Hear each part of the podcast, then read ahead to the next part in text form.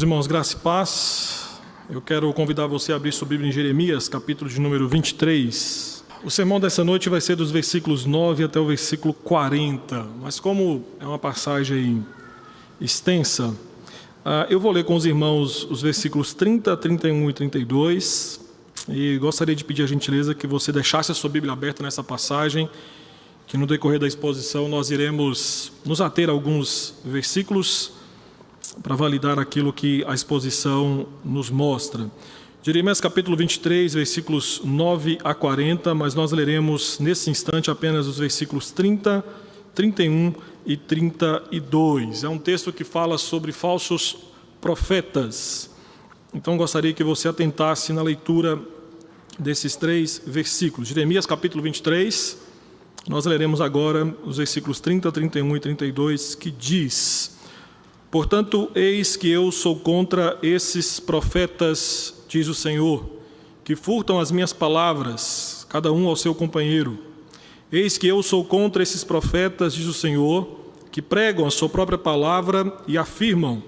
Ele disse: Eis que eu sou contra os que profetizam sonhos mentirosos, diz o Senhor, e os contam, e com as suas mentiras e leviandades fazem errar o meu povo, pois eu não os enviei nem lhes dei ordem, e também proveito nenhum trouxeram este povo, diz o Senhor. Meus irmãos, em 2017, um dos grandes jornais de circulação nos Estados Unidos uh, lançou um artigo que tinha como título O que faz a canção Só em Jesus ser aceito e polêmico? Entrevista com, com Kate Gary. Kate Gary é um compositor cristão que nasceu na Irlanda do Norte e compôs um hino moderno, tem tradução para o português, só em Jesus.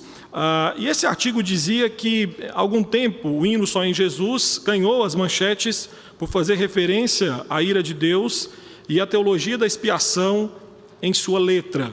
Porém, a Comissão de Música Sacra da PCUSA, que é a Igreja Presbiteriana nos Estados Unidos, a Igreja Presbiteriana mãe da Igreja Presbiteriana no Brasil, que infelizmente alguns anos atrás a, a nossa igreja rompeu os laços por conta da, do liberalismo que to, tomou conta daquela igreja. Ah, essa, essa denominação PCUSA pretendia adicionar essa música só em Jesus em seu novinário que foi lançado no ano de 2013. Só que para isso a, a comissão pediu permissão aos autores dessa canção, que eram Stuart Townend e Kate Gary. E ao mesmo tempo que pediu para que pudesse publicar esse hino nesse cenário, solicitaram também a alteração da letra do hino mudando.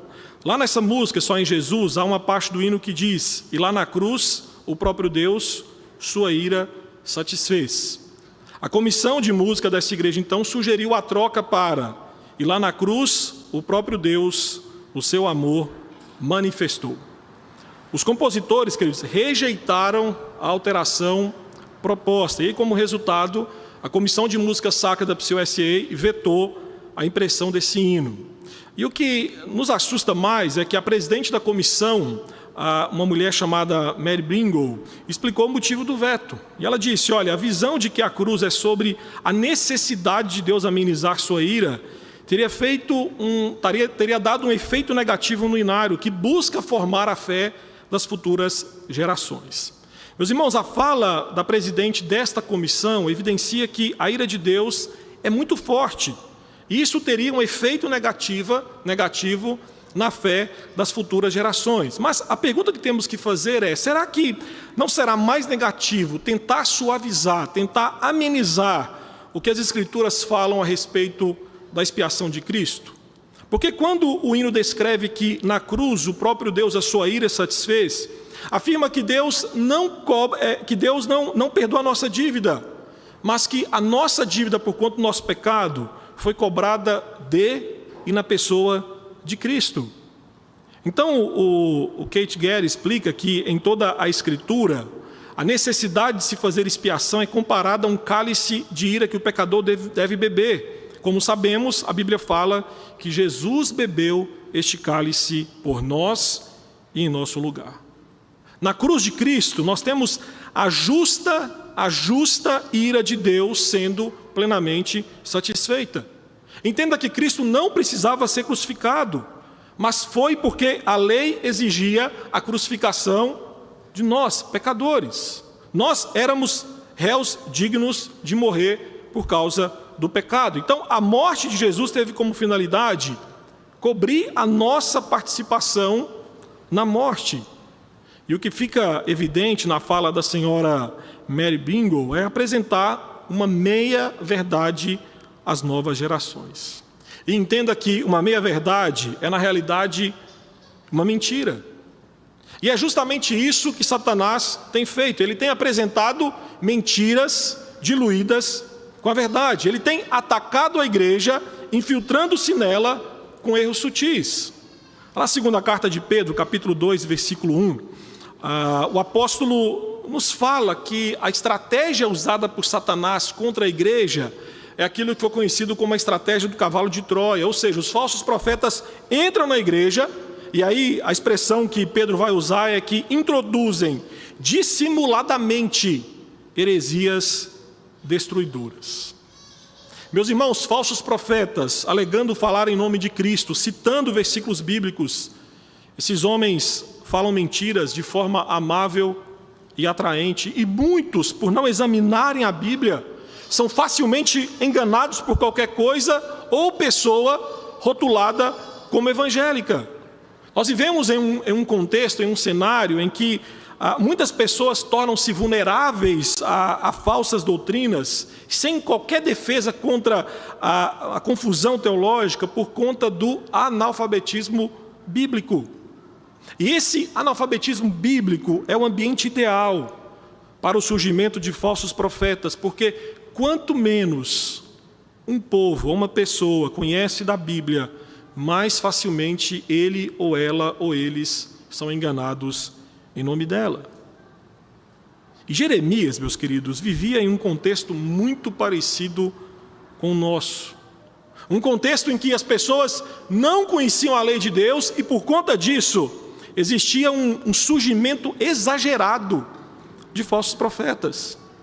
Aqui vale lembrar, até para situar você, que os profetas e as Escrituras nos mostram isso, no Antigo Testamento eram homens enviados como mensageiros de Deus, não para pregar aquilo que queriam, mas para pregar a vontade que Deus lhes revelava. Então Deus comunicava e o profeta anunciava não a sua mensagem, a mensagem pessoal, mas a mensagem conforme havia recebido da pessoa de Deus. Então, um profeta no Antigo Testamento era aquele que falava uma mensagem em nome de Deus. E o profeta Jeremias viveu e presenciou a reforma religiosa do dia dos reis, do rei Josias. É bem provável que Jeremias apoiou essa reforma, porque as profecias de Jeremias contra os reis de Israel começam com Jeoaquim, que era justamente filho de Josias. E pelo contexto de Jeremias, nós percebemos que a reforma religiosa que foi liderada pelo rei Josias foi extremamente superficial, porque durou apenas o tempo da sua vida. Após a morte do rei Josias, todo o fervor religioso do povo de Judá foi substituído pela volta de práticas idólatras. Então, nos dias de Jeremias, entre o povo de Deus, Judá, reinava a idolatria reinava a indiferença pelo sagrado, existia a impiedade, a falta de fervor, a falta de piedade. E Jeremias, então, é usado nesse contexto, usado por Deus, em um tempo de total indiferença e apostasia à lei do Senhor. Esse homem é usado por Deus para pregar a sua palavra e confrontar, desafiar reis e vassalos, ricos e pobres, abandonarem os seus pecados e voltarem-se correndo para a pessoa de Deus. Especificamente nesse capítulo 23, o que nós vamos ver é justamente Jeremias apresentando a mensagem de Deus, expondo o conteúdo, o resultado e o julgamento de Deus sobre esses falsos profetas. Eu quero chamar sua atenção para esse primeiro ponto que quero trabalhar nessa noite, é mostrar qual é o conteúdo da mensagem dos falsos profetas. Nos versículos 16 e 17, nós vamos ver que Jeremias nos fala que a mensagem desses falsos profetas alimentava o povo com vãs esperanças. Eis o que, ele diz: portanto, assim diz o Senhor dos Exércitos acerca dos profetas: Eis que eu os alimentarei com absinto, e lhes darei a beber água venenosa, porque dos profetas de Jerusalém se derramou a impiedade sobre toda a terra. Assim diz o Senhor dos Exércitos: Não dei ouvidos às palavras dos profetas que entre vós profetizam e vos enchem de vãs esperança. Falam de visões do seu coração, não o que vem da boca do Senhor. Dizem continuamente aos que me desprezam: O Senhor disse: Paz tereis. E a qualquer que anda segundo a dureza do seu coração, dizem: Não virá mal sobre vós. Jeremias expõe que esses homens pregavam sobre paz quando na verdade não era tempo de paz. Meus irmãos, entenda que Jeremias presenciou três deportações do povo de Judá para a Babilônia. Então, quem presenciou três deportações não tem como falar sobre tempo, tempo de paz. Então, a mensagem do verdadeiro profeta naqueles dias, como descreve Jeremias, não é que era dia de paz, mas era dia de julgamento de Deus. Jeremias ainda evidencia que o conteúdo da mensagem deles não vinha de Deus, mas era fruto do seu alto engano. No versículo 21 e no versículo 31, Jeremias atesta sobre isso quando ele diz que as palavras daqueles homens, aqueles falsos profetas, não era fruto da revelação de Deus, mas era, eram autoinduzidas esses falsos profetas pregavam mentiras. Atente que nos versículos 25 e 26, Jeremias nos mostra que eram palavras provenientes daquilo que eles queriam que era verdade, fosse verdade, mas que na verdade não era. Versículos 25 e 26, o profeta diz: Tendo, tenho ouvido o que dizem aqueles profetas proclamando mentiras em meu nome, dizendo: Sonhei, sonhei. Até quando sucederá isto no coração dos profetas que proclamam mentiras, que proclamam só o engano do seu próprio coração? Esses homens queriam que fossem tempos de paz. Mas, segundo Jeremias, lá nos versículos 18 a 20, no versículo 22, se esses homens estivessem no conselho do Senhor, eles não estariam pregando sobre tempos de paz, mas estariam pregando sobre juízo e sobre condenação. No versículo de número 30, Jeremias então acusa esses falsos profetas de furtarem parte da palavra de Deus. Jeremias diz que eles pregavam apenas uma parte da palavra de Deus, a parte que agradava o povo, e não a parte que confrontava, e não a parte que admoestava o povo. Pregavam sobre, sobre o amor de Deus sem a sua justiça, pregavam a fidelidade e bênçãos de Deus sem a lealdade e obediência do homem. Meu querido irmão, minha querida irmã, não é isso que nós temos ouvido na boca de muitos profetas hoje? Não vivemos dias em que profetas têm se levantado e pregado apenas uma parte da palavra do Senhor, a parte que agrada, a parte que alegra, a parte que entretém o povo? Pregadores falando do amor de Deus, mas ignorando a sua justiça, que condena pecadores ao inferno, pecadores que não se arrependem dos seus pecados, voltando-se para Cristo. E pense um pouco.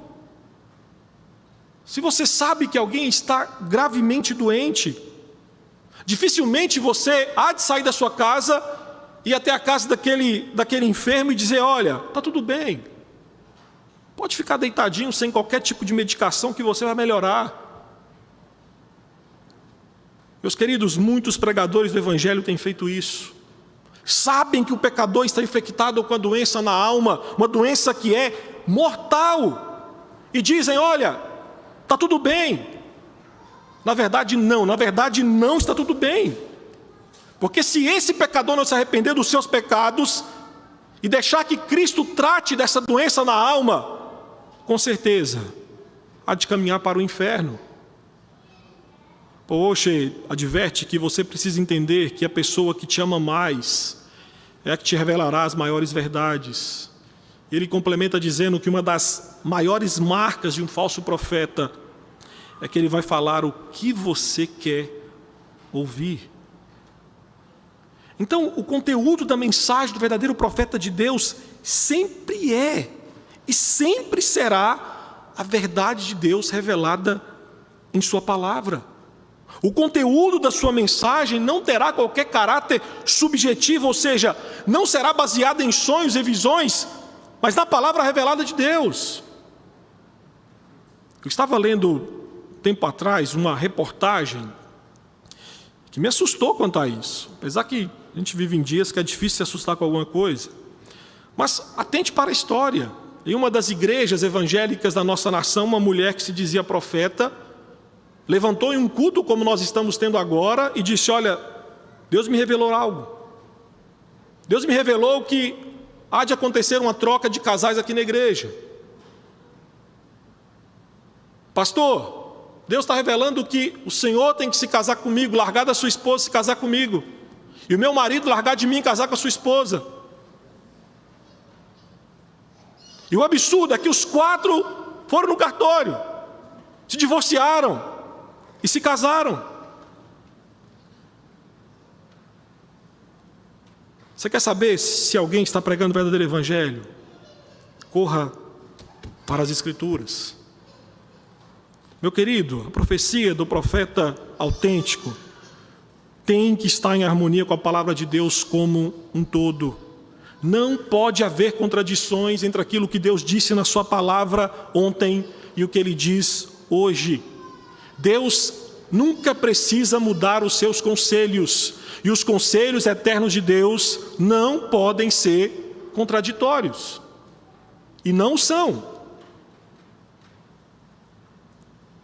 Mas o profeta Jeremias, nessa passagem, nos mostra uma outra perspectiva, onde ele expõe os falsos profetas. Ele fala do resultado da mensagem desses falsos profetas.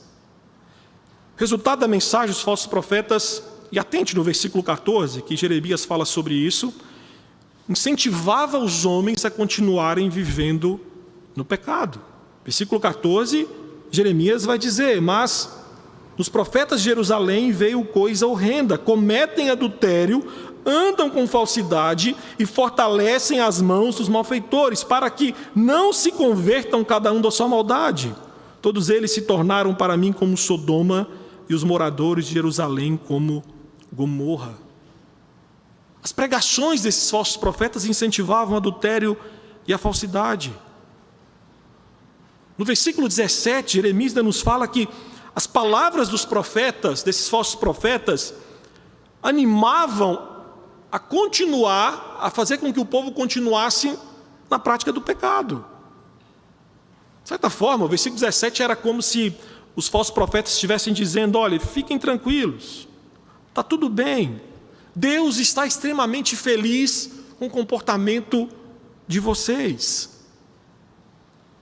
É por isso que no versículo 22, atente o que Jeremias diz: Mas se tivessem estado no meu conselho, então teriam feito ouvir as minhas palavras ao meu povo, e o teriam feito voltar do seu mau caminho e da maldade de suas ações. Ou seja, a mensagem daqueles falsos profetas não provocava, provocava mudança no comportamento dos pecadores, porque eles continuavam agindo da mesma forma. Na verdade, o resultado das mentiras pregadas por esses falsos profetas, no versículo 27, diz que levava as pessoas a esquecer de Deus. No versículo 27, queridos, o que fica assim que é assustador é que as profecias desses homens, a pregação desses homens, fez com que o povo se lembrassem de outros deuses, mas não do Deus verdadeiro. Quando chegamos nos versículos 28 a 32, eu gostaria que você acompanhasse a leitura. É aqui que Jeremias nos fala que a vida espiritual dos ouvintes dessa, dessa falsa mensagem era, era anêmica, era raquítica, porque eles eram alimentados com mentiras e não com a palavra de Deus. Jeremias vai dizer nos versículos 28 a 32: O profeta que tem sonho, conte-o como apenas sonho, mas aquele que está em mim, a minha palavra, fale a minha palavra com verdade. Que tem a palha com trigo, diz o Senhor. Não é a minha palavra fogo, diz o Senhor, e martelo que esmiuça a penha Portanto, eis que eu sou contra esses profetas, diz o Senhor, que furtam as minhas palavras, cada um ao seu companheiro. Eis que eu sou contra esses profetas, diz o Senhor, que pregam a sua própria palavra e afirmam, ele disse: Eis que eu sou contra os que profetizam sonhos mentirosos, diz o Senhor, e os contam, e com as suas mentiras e leviandades fazem errar o meu povo, pois eu não os enviei nem lhes dei ordem, e também proveito nenhum trouxeram a este povo, diz o Senhor. Não havia proveito nenhum na pregação desses homens, tanto é que o veredito do Senhor no versículo 32 é que a mensagem desses profetas não trouxe qualquer benefício espiritual para o povo de Deus. E o que é interessante aqui é que nos versículos 28 e 29, Jeremias, usado por Deus, usa algumas figuras de linguagem aqui para fazer uma comparação entre aquilo que é palavra de Deus e aquilo que não é. E ele diz: olha, as mentiras que esses falsos profetas pregavam era como palha, algo que não serve para alimentar nada e ninguém. Todavia ele diz que a palavra de Deus é como trigo, algo que realmente alimenta. E de fato, meus irmãos, o maior e melhor resultado da verdadeira pregação do evangelho é quando uma alma é alimentada, quando há mudança de vida. Qualquer pregação do evangelho que não confronte a inclinação pecadora do homem, não é pregação do Evangelho. O resultado da mensagem do Evangelho de Cristo é levar os homens pecadores a clamar aos pés de um Deus Santo por perdão dos seus pecados. Por isso que Jeremias alerta para o fato de que a palavra de Deus é como fogo, fogo que expõe, fogo que depura as imperfeições do caráter do caráter do homem. Jeremias ainda é mais radical quando ele diz que a palavra de Deus é como um martelo que esmiuça a penha, isto é, a palavra de Deus tem poder para quebrar a dureza do coração pecaminoso do homem. E aqui é importante você observar que a, a palavra de Deus é trigo e martelo, justamente porque proclama a natureza e os atributos de Deus. Nessa passagem, o tempo inteiro, Jeremias descreve o Senhor como o Senhor dos exércitos, descreve Deus como um ser onisciente, como um Deus onipresente, descreve Deus como um Deus soberano, descreve Deus como um ser que se ira contra o pecado. Então perceba aqui que em Jeremias 23, o foco de Jeremias não é o homem, o foco é a pessoa de Deus. Jeremias aqui está proclamando aos homens que eles ofenderam a um Deus santo e que de maneira nenhuma deixa pecados passarem impunes.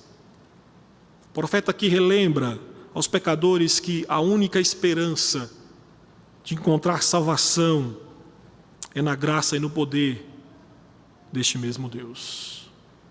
O que eu quero que você entenda nessa noite é que pregar sobre a pessoa de Deus, sobre os atributos de Deus, sem escolher apenas um, o amor, em detrimento, por exemplo, da ira, é essencial à conversão dos homens. Meu querido, sem conhecimento de Deus, o pecador não sabe a quem ele ofendeu. Se não falarmos da pessoa de Deus, o pecador não sabe quem o ameaça de condenação, e ao mesmo tempo o pecador não sabe quem é capaz de salvá-lo. E você já reparou como nós temos a, a tendência de evangelizar de forma sentimentalizada? Temos a tendência de dizer: olha, Deus o ama, e Deus tem um plano maravilhoso para a sua vida. Pastor, isso é verdade? Sim, é verdade. Mas é verdade para aqueles que estão em Cristo Jesus. Geralmente, quando nós usamos esses termos em evangelização, nós apresentamos o amor de Deus ao pecador como se fosse a principal ou principal atributo de Deus. Só que a Bíblia fala muito mais do atributo da santidade de Deus do que do amor de Deus. E eu sinceramente creio que apresentamos primeiro o amor de Deus, porque nós temos a tendência de lembrar primeiro os atributos que mais nos favorecem e de esquecer totalmente aqueles que podem nos ameaçar ou até mesmo nos assombrar. Então, dessa forma, eu creio que dizer ao incrédulo: olha, Deus te ama e tem um plano maravilhoso para a sua vida, é deixá-lo terrivelmente mal informado. É alimentá-lo com palha. É não deixar que a palavra de Deus seja martelo no seu coração. Quando você diz a um incrédulo que Deus o ama, ele, de certa forma, passa a pensar que Deus nunca o prejudicaria, que, de certa forma, está tudo bem com a sua alma. Entretanto, a verdade é que o Deus Santo, naquele momento, quando aquele pecador não está debaixo de Cristo, Deus continua irado contra aquele pecador incrédulo.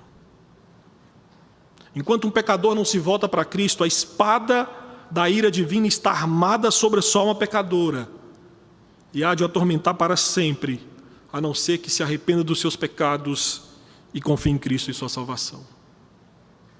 E cá entre nós, falar para o incrédulo que um Deus Santo está irado contra ele,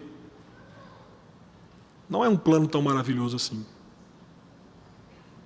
Meus irmãos, a tarefa do profeta não é fazer as pessoas se sentirem bem.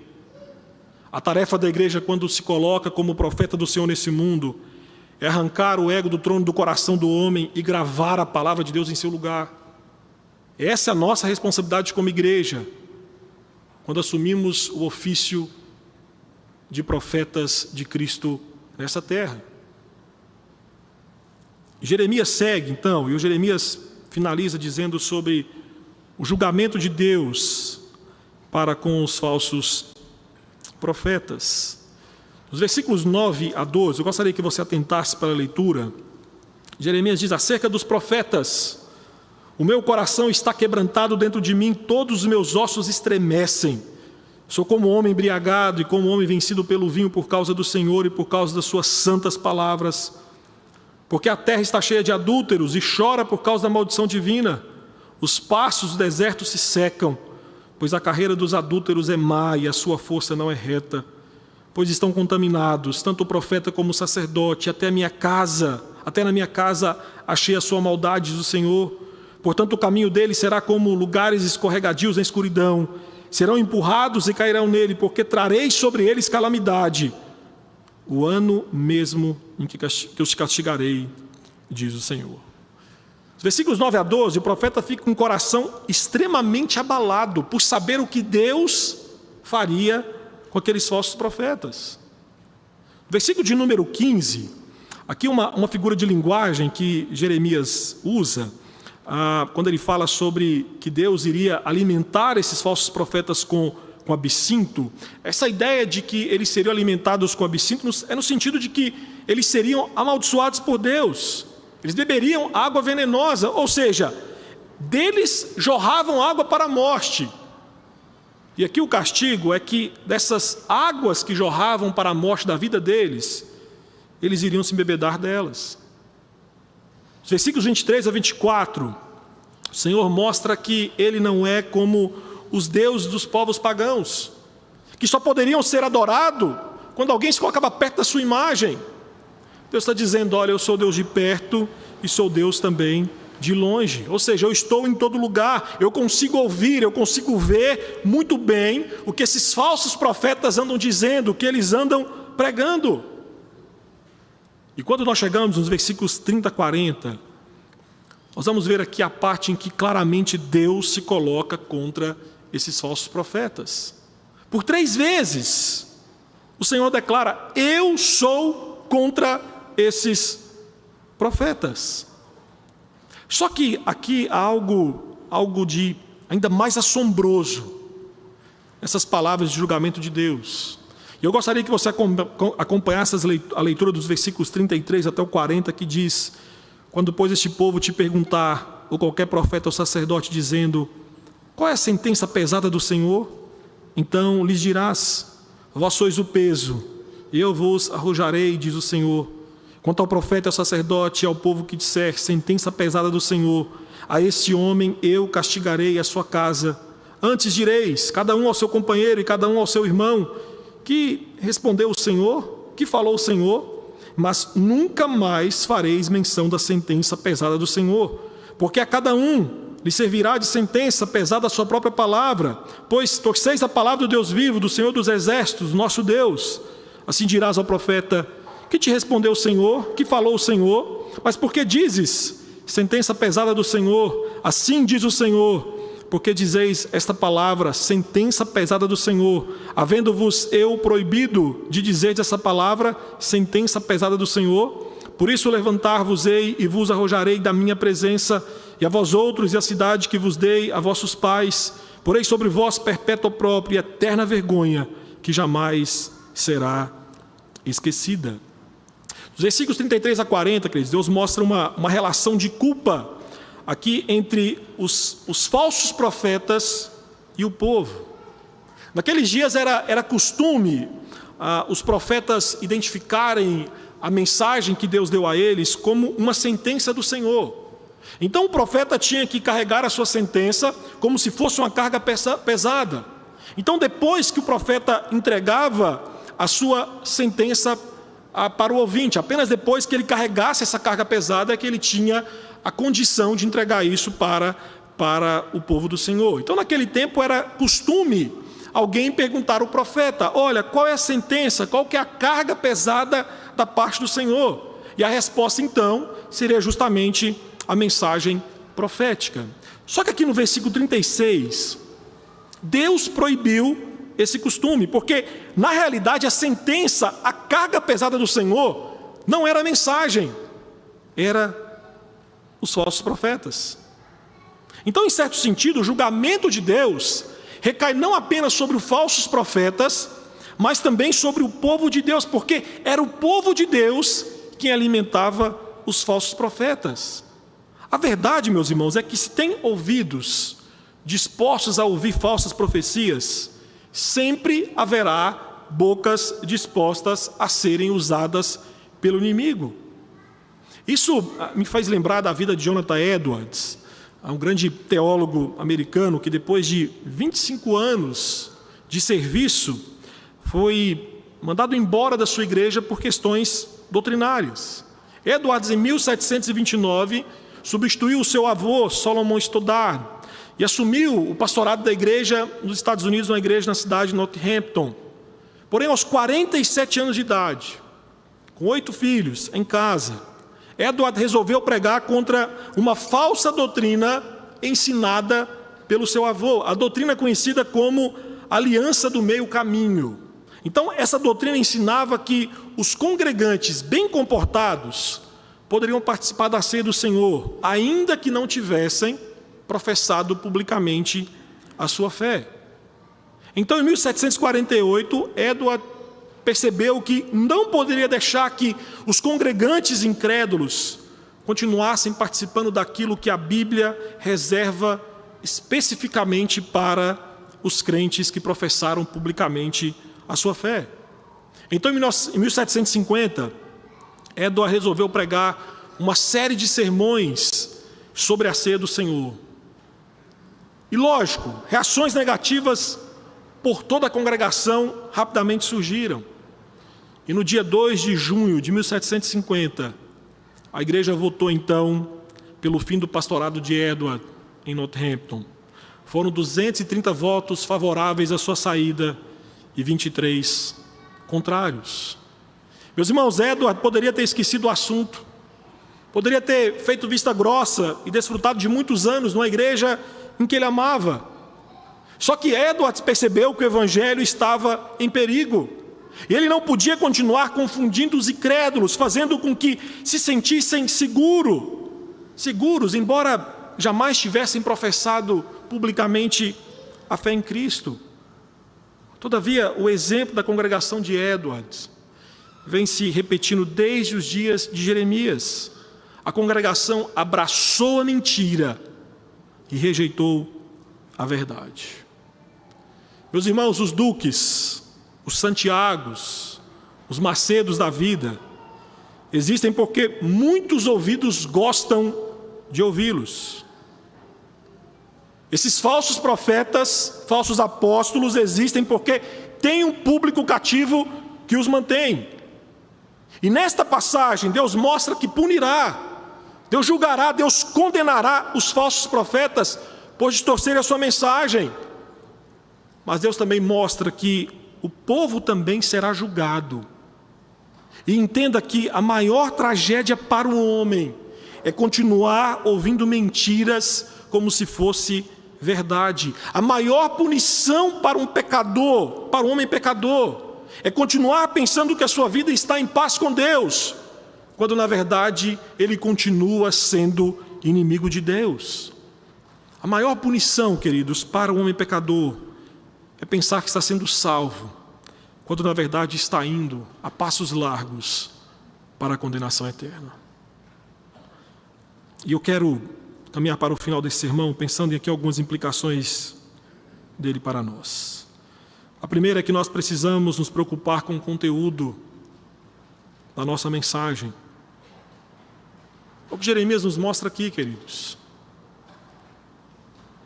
O conteúdo da mensagem desses falsos profetas era aquilo que eles queriam, era o que eles achavam ser importante, eram seus sonhos, suas especulações. Entenda que em Cristo nós, como igreja, somos chamados hoje a ocupar o ofício de profetas, ensinando tudo aquilo que Deus falou através do Filho nos últimos tempos. Nós somos chamados por Deus para profetizar as verdades eternas reveladas por Deus em Sua palavra. Dessa forma, nós temos que, tentar, que, que entender e atentar para o conteúdo da nossa mensagem. O conteúdo da nossa mensagem tem que ser o Evangelho. O conteúdo da nossa mensagem tem que ser cristocêntrico, porque sem Cristo não há boa nova. Cristo é o autor e o conteúdo do Evangelho. Então, pregar o Evangelho significa pregar a Cristo, bem como tudo aquilo que tem relação a Cristo, já que sem Cristo não há Evangelho. E eu digo para os irmãos: o que tem acontecido é que muitas vezes nós temos esquecido a mensagem. Temos corrido tanto, temos falado tanto, temos discutido tanto, que de repente descobrimos que o conteúdo da mensagem que é Cristo foi esquecido. Os irmãos, muitos são os ministros, muitos são os crentes do Evangelho, que como, que como profetas, distanciaram-se do significado do Evangelho, e com isso perderam a sua dimensão de urgência e eficácia. Então, quem sabe nós não nos encontramos nessa situação. Quem sabe as muitas atividades administrativas, eclesiásticas, pessoais, têm nos distanciado de pregar a Cristo e somente a Cristo. Que o Senhor da mensagem, que deve ser o centro e o conteúdo da mensagem Jesus Cristo, nos dê a graça de nos manter sempre focado e pregar somente Cristo, nada mais do que Cristo. Não é à toa que os moráveis diziam: pregue a Jesus Cristo, morra e seja esquecido. Nós morremos, nós podemos ser esquecidos, mas Cristo jamais. Cristo jamais. Outra implicação desse texto, queridos, descansemos na soberania divina quanto aos frutos da nossa mensagem. Nós vivemos dias em que o pragmatismo, abastecido pelo marketing, tem levado inúmeros pastores, inúmeras igrejas a pensar e buscar, buscar números. A proclamação do Evangelho tem sido hoje visto como um produto a ser colocado no mercado. E quando uma igreja, ou quando um ministro, ou quando membros de uma igreja pensam dessa forma, isso requer mudanças fundamentais. Porque o marketing trabalha com a ideia de deixar o consumidor satisfeito. E aquilo que deixa o consumidor insatisfeito tem que ser retirado. Então, dessa forma, a pregação que fala sobre o pecado e confrontação, de certa forma, pecado, condenação, juízo, é, isso é extremamente confrontador. Isso não gera consumidores satisfeitos. Isso então tem que ser ignorado. Eu me lembro que uma vez um, um, pastor amigo meu foi pregar em uma igreja, que graças a Deus não era igreja presbiteriana, que se o fosse estaríamos mais perdidos do que imaginamos. E, e ele foi pregar nessa igreja e o pastor que o convidou falou assim: Você vai pregar sobre o quê? E ele explicou sobre o que, que ele pregaria. Você vai pregar sobre o inferno? Vai falar sobre o inferno? Aí ele falou: Não sei, pode ser que na hora do sermão eu entre nesse assunto. Ele falou assim: Não, se for falar sobre isso, você nem pega esse microfone. Resultado é que o pastor deu uma lista do que ele poderia pregar e do que não poderia pregar. E esse meu amigo pastor preferiu não pregar naquela igreja. Ele disse: então, se eu não posso pregar o evangelho em sua totalidade, não tem condições de pregar aqui. Meus irmãos, isso mostra que nós vivemos numa, numa época em que as igrejas elas trabalham com aquilo que nós chamamos de sensíveis ao ouvido dos ouvintes aquilo que agrada, aquilo que entretém, aquilo que traz afago ao seu coração. É isso que o púlpito tem que, tem que pregar. E dessa forma, a igreja, para atrair mais fiéis, aumentar a sua arrecadação, passa a divulgar a verdade de uma forma a divertir e entreter. E nessa relação, queridos, a demanda gera o suprimento. Ou seja, os ouvintes modam seus próprios pregadores. Então, se os membros querem encontrar um pastor que fala sobre um bezerro de ouro e que todos têm que adorá-lo, meus irmãos, logo esse pastor será encontrado.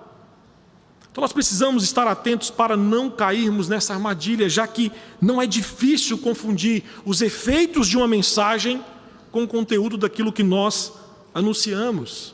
A pregação deve ser avaliada pelo seu conteúdo e não pelos seus supostos resultados, números, dinheiro, curtidas. Jamais foram a medida bíblica do sucesso de ministério. Meu querido, tamanho e popularidade não são sinônimos de bênçãos divinas. Fidelidade, piedade, compromisso espiritual são virtudes que Deus estima. Nós devemos ter sempre em mente que o verdadeiro sucesso de uma igreja ou de um ministério não é a prosperidade, não é a popularidade, não é o poder, mas sim fazer a vontade de Deus, apesar das consequências. E é verdade que, que mesmo sendo fiel ao Senhor, a Bíblia, pode ser que, pode ser que em algum momento como igreja nós não iremos ver muitas conversões, transformações, crescimento da igreja. Mas isso não é uma porta para abraçarmos ideias e filosofias mundanas, mas é, é hora de perseverarmos e continuarmos fiel ao Senhor, descansando em Sua soberania. Lembre-se que, às vezes, Deus, assim como fez com Paulo, está colocando você ou a sua igreja em algum lugar para plantar e outro depois virá para a colheita. Meus irmãos, não devemos esquecer jamais que quem edifica a igreja é Cristo, é obra de Cristo edificar a igreja, e o crescimento da igreja é obra de Deus através de servos fiéis. Então o que compete a nós é sermos fiéis ao Senhor, confiando na suficiência da palavra do Senhor, porque a Sua palavra é martelo que esmiuça o coração de pecadores. Não somos nós que quebramos o coração do homem pecador, é a palavra que nós pregamos. O que compete a nós é continuarmos sendo fiéis a esta palavra. E a última implicação, e aqui termina o sermão nessa noite, nós devemos alertar aos ouvintes e aos falsos profetas sobre o julgamento divino vindouro. É isso que Jeremias faz aqui. Jeremias se levanta, não é politicamente correto, e diz: profetas e povo que dá ouvido aos profetas. Deus está vindo em juízo contra a sua alma. Meu irmão, próprio Jesus Cristo nos alertou que nos últimos dias surgirão falsos profetas. A cada, a cada segundo, um novo profeta surge. Por exemplo, nós temos aí os falsos apóstolos da prosperidade pregando, vestido, vestindo roupa de pano de saco, mas usando um Rolex no pulso. Nós temos os teólogos, a teologia coach, afirmando que você é o centro de tudo. Entenda, esses homens têm enganado e arrastado milhões, porque a demanda gera suprimentos. Nós temos milhares de homens e mulheres, até bem intencionados em sua busca por Deus, e que acabam sendo explorados por esses falsos profetas, mas eu também entendo que existem milhares de pessoas que, por conta do seu sincretismo, gosto pessoal, misticismo, acabam abastecendo a obra desses falsos profetas. Meus irmãos, eu não tenho temor de falar que muitos que são enganados por esses falsos profetas gostam. Gostam. Quem de nós não gosta de uma palavra que nos deixe para cima? E convenhamos, entre ouvir que você é um vencedor, que tudo vai dar certo na sua vida, e uma mensagem que fala que você é um pecador miserável, qual que você quer ouvir?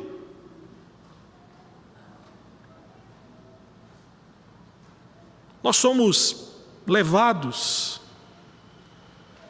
muitas vezes, abraçar aquilo que, de certa forma, como diz aí fora, aumenta a nossa autoestima, como se nós precisássemos disso. Temos que entender que nós que testemunhamos e proclamamos o Evangelho, como dizia Tozer, nós não podemos pensar de nós mesmos como relações públicas enviados para estabelecer a boa vontade entre Cristo e o mundo. Não, nós somos embaixadores, nós, nós não somos embaixadores, diplomatas, mas nós somos profetas. E a mensagem da igreja deve ser um ultimato para a mudança de vidas, tanto destes falsos profetas como de seus seguidores. Meus irmãos, nós precisamos alertá-los de que chegará o dia em que Jesus Cristo irá chamá-los para a prestação de contas. Mateus capítulo 7, versículos 15 a 23, Jesus Cristo fala do dia em que chamará aqueles que falam: Olha, eu profetizo em seu nome, Jesus Cristo. E Cristo diz que na verdade não profetizam nada a respeito dele, profetizam de si mesmos. Nós precisamos alertá-los que naquele dia Cristo irá voltar-se contra eles e lhes dirá: Apartai-vos de mim, pois não vos conheço, falsos profetas. E lá em Mateus 7, Cristo também nos fala que voltará-se para os seguidores desses falsos profetas e dirá: Apartai-vos de mim, vós, amantes e seguidores de mentiras. Apartai-vos de mim, vós que abraçam coçadores de ouvidos, rejeitando a minha verdadeira palavra. A luz de Jeremias 23, queridos, que Deus nos dê a ousadia, que Deus nos dê a coragem, que Deus nos dê a intrepidez para sermos como Jeremias, que expôs toda a verdade de Deus, independente das consequências. Que amemos a mensagem da cruz, que proclamemos a mensagem da cruz, que descansemos no Senhor da palavra, que dentro da sua soberania e providência alcança, quebra corações de pedra, convertendo-os, convertendo-os à sua palavra.